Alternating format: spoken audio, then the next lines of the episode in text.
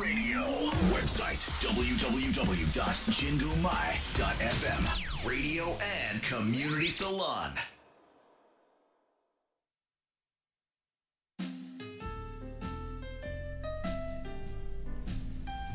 DJ ナナの七色レディオ皆さんこんにちは DJ ナナです今日もお聞きいただきありがとうございますこの番組は日々の生活に彩りと癒しを加えさせていただく番組です。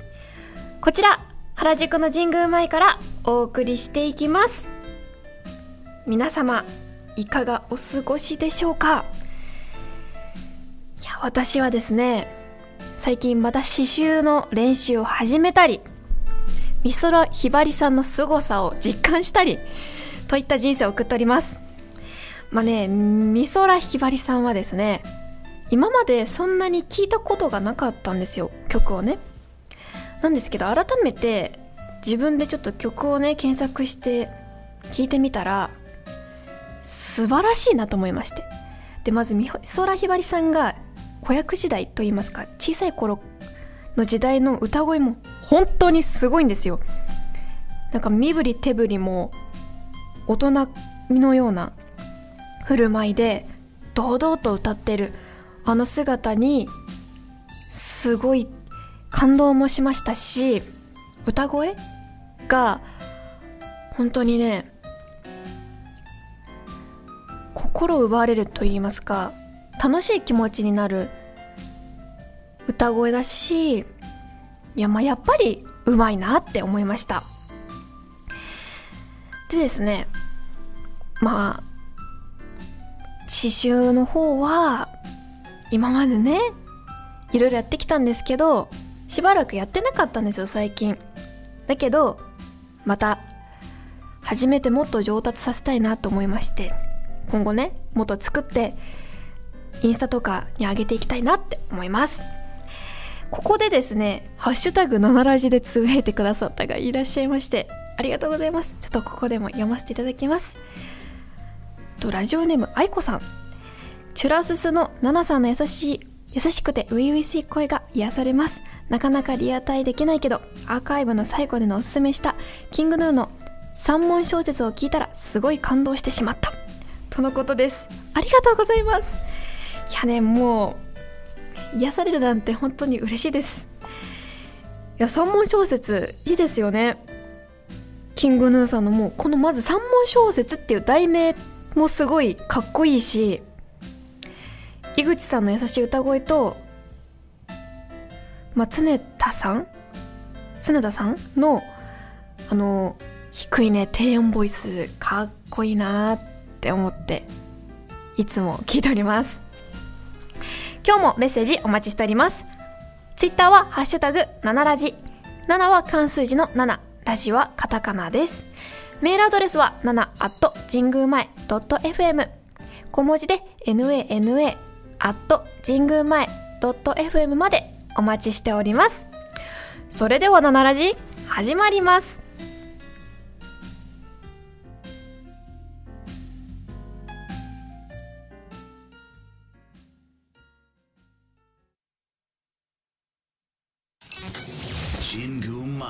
ラディオ、ラディオ、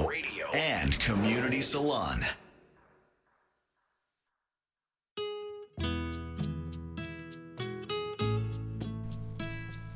DJ ナナの？Hot Warming Time 私 DJ ナナが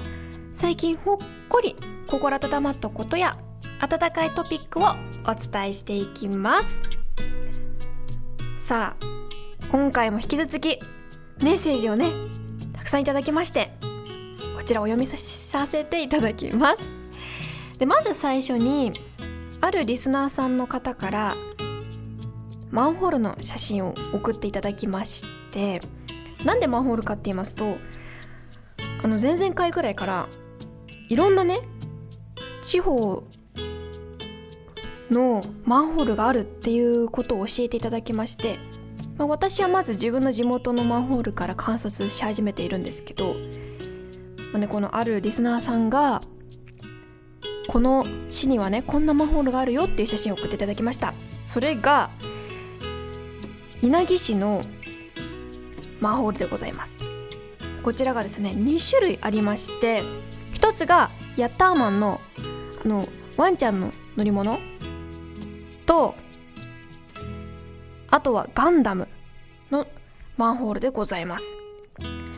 これがね写真見たんですけどとっても色鮮やかで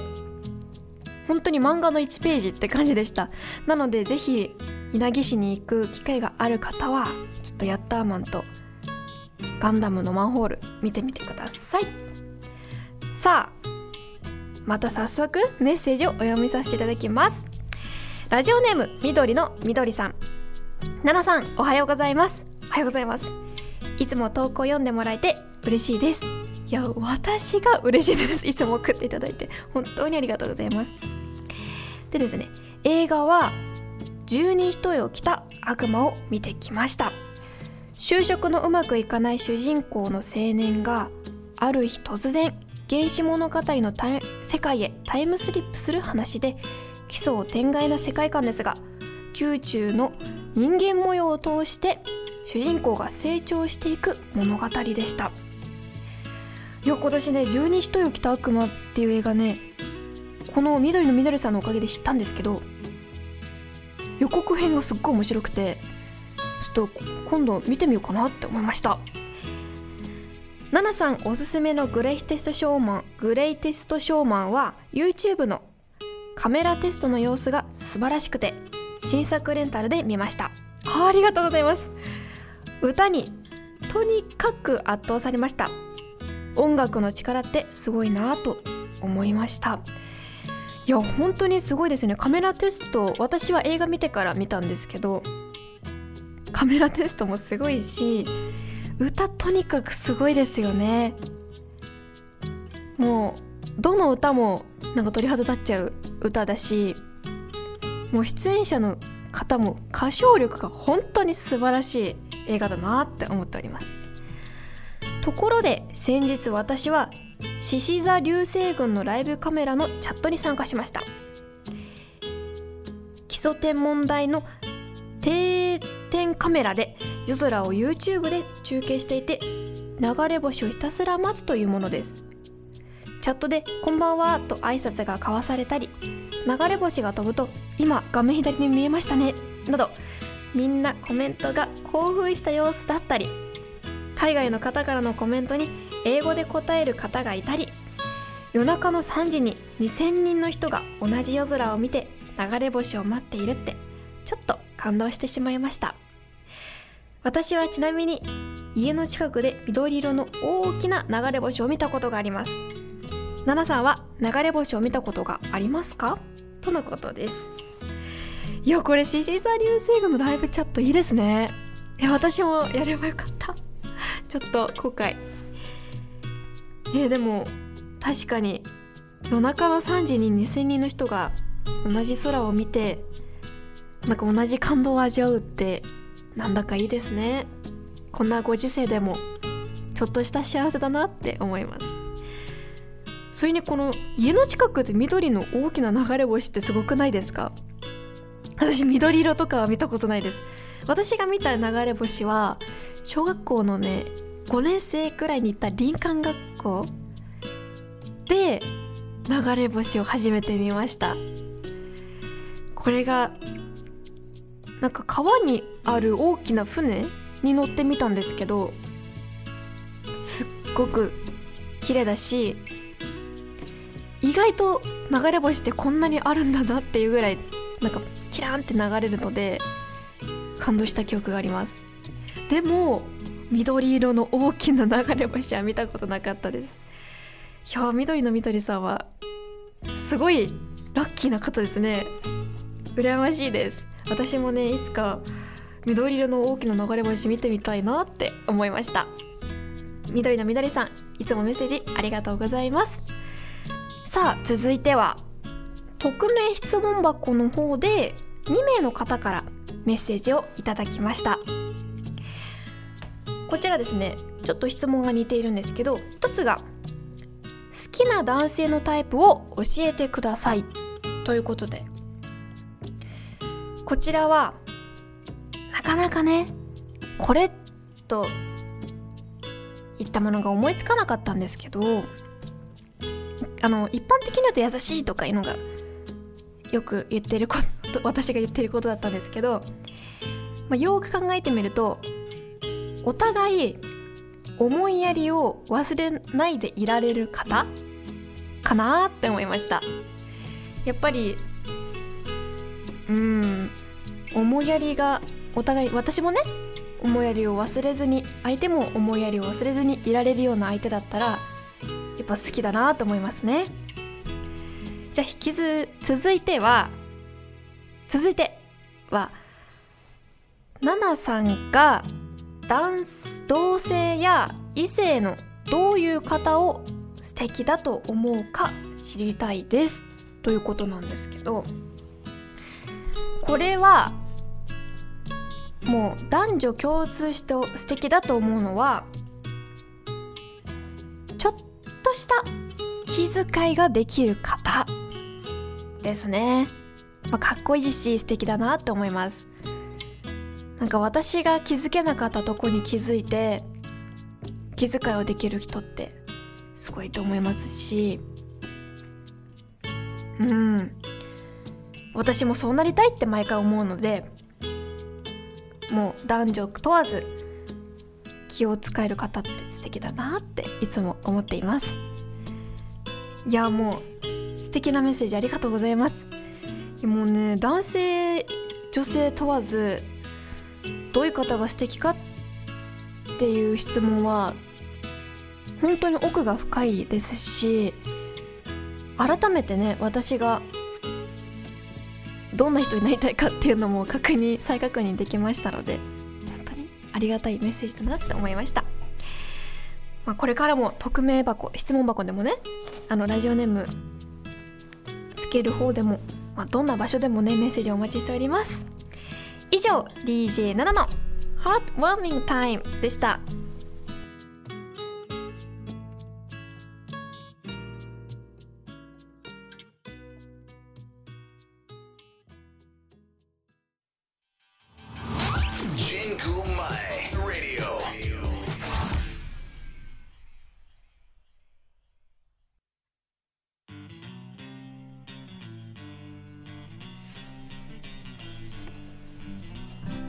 DJ7 の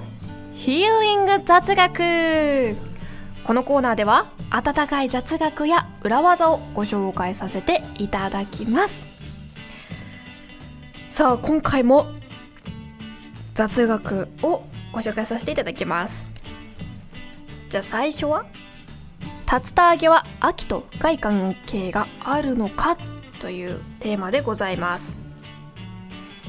まあ竜田揚げって言ったら唐揚げみたいなねあの鶏肉揚げてあるイメージなんですけど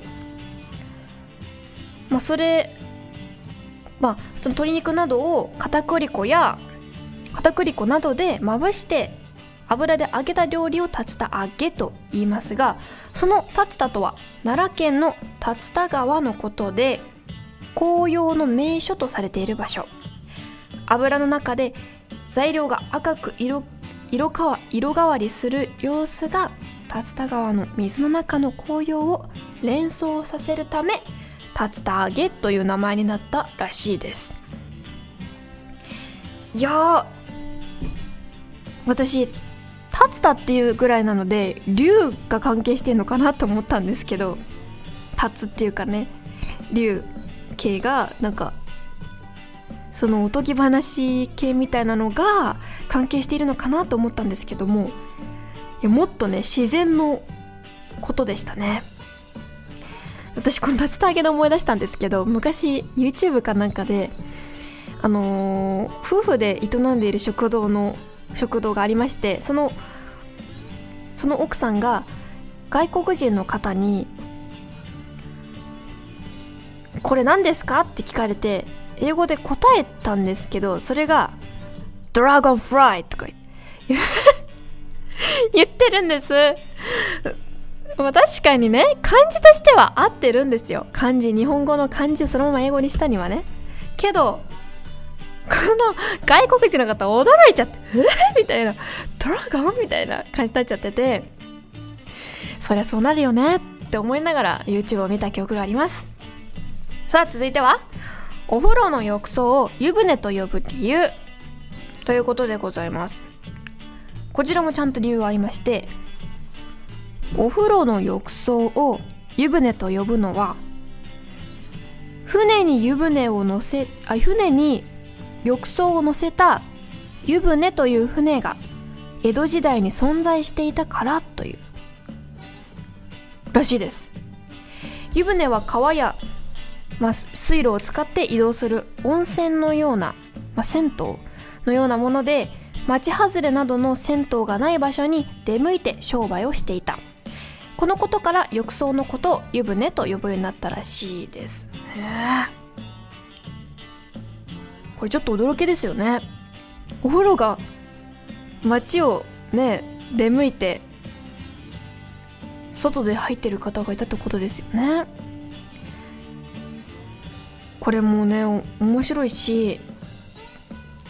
江戸時代っていろんなね今の現代につながるものがたくさんあったんだなって改めて思いました。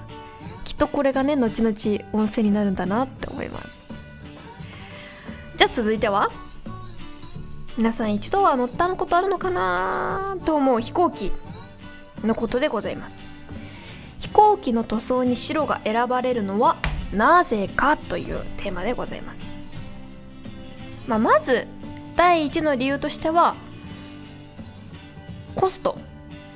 がかからないということらしいんですけど塗料は色によって値段が違うんですけど単純に白色の塗料は他の塗料と比較して値段が安い。さらに他の色にする場合は下地に白を塗ってからカラーリングする場合が多いためそういう意味でも安くできるということらしいです。でもう一つが安全面ですね。これは整備士を経験しないと、まあ、なかなかねわからないなと思うんですけど白色だと機体を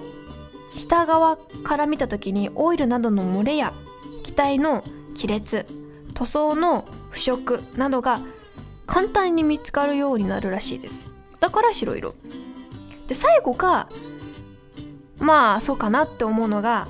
白色は安心感や清潔感清潔感を与えるためらしいです。いや確かに飛行機を思い浮かべると大体世界中の飛行機は白を土台になんか色とかねあの絵が描いたり文字が書いてあったりしますよね。うん。この安全面にも白がいいっていうのも驚きでしたね。リスナーさんは飛行機乗りますか？私ね高校の時の修学旅行とあと3歳ぐらいの頃に行ったね沖縄の飛行機。あとは3歳くらいに行った長崎とかで乗ったらしいんですけどあとはね大学短大の1年生くらいの時にあのオーストラリアに1ヶ月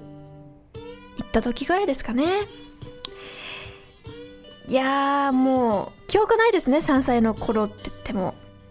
海が綺麗だったぐらいですかね沖縄の記憶といえば。そんな もんでございます。いやでもオーストラリアの飛行機は私格安の方で行くことになったので学校の方針で。なので乗り換えで行ったんですよ。えっとシンガポールだな。シンガポールで乗り換えする飛行機で行ったんですけど片道何時間？10, 10時間以上乗ってました。なのですごい疲れてすっごい足がむくんで。もうね辛かった記憶ですね。なんですけど帰りはあっという間に着いたんですよね。だから人間って多分慣れると平気なんだなって思いました。時間感覚が早く感じると言いますか。でも飛行機って楽しいけど怖いですね私は。いろんなね人が乗ってるからいろんな交流があって楽しいんですけどあの雲の中で揺れちゃう瞬間とかあとは着陸する時あ離陸する時がちょっと怖いですね。なんかジェットコースターが苦手なのでそもそも。だから一瞬怖い怖い怖いってなっていつも死んだらどうしようって思いながら 乗っています。じゃあ今回はね豆知識こんなものでございました。いかがでしたでしょうか？次回もお聴きください。以上 DJ7 のヒーリング雑学でした。チングマイラディオ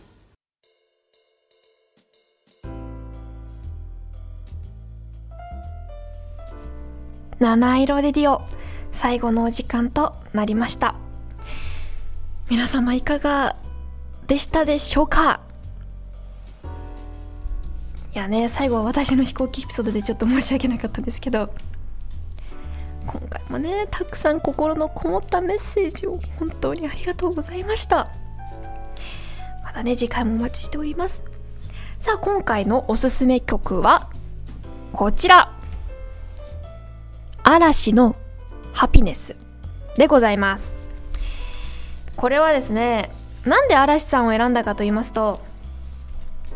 嵐イコール私のまあ時代私の人生の曲ってイメージがありまして私の世代ですかね。あの嵐さんが結成した1999年にちょうど私が生まれたので、まあ、嵐さんと共に人生を歩んできたようなもんでございます。でこの曲を選ばせていただきました。やっぱりねもうもう小学校の時からずっとね嵐さんは人気で学校でもずっと流れていてね持久走大会の練習でも嵐のハピネスが流れてみんなで走るというそういう思い出があるのでこの曲を選ばせていただきました。ぜひねリスナさんもリスナーさんもおすすめの曲とかありましたら教えてください。ここまでは私ナナがお送りいたしました。敵な一日をお過ごしください